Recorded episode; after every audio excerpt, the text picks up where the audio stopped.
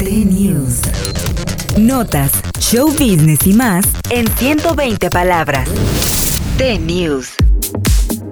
Este día ha sido un poco amargo para los fans de Spider-Man, ya que muchos no alcanzaron boletos para la función de Spider-Man 3 Sin Camino a Casa, película de John Watts, protagonizada por Tom Holland, Zendaya y Benedict Cumberbatch. Los sitios colapsaron y en redes se reportaron enormes filas en varios cines, lo que ha provocado que algunas personas en México que sí alcanzaron entradas ya empiecen a venderlas en miles de pesos.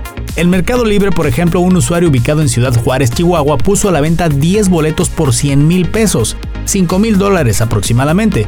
Y en Estados Unidos las cosas también pintan de terror. Según el sitio IGN, varios revendedores están ofreciendo tickets en eBay por 100 dólares, unos 2 mil pesos, y llegando a ofrecerlos hasta en 25 mil dólares, alrededor de 500 mil pesos.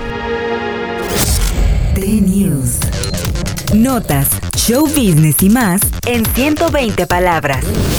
T-News.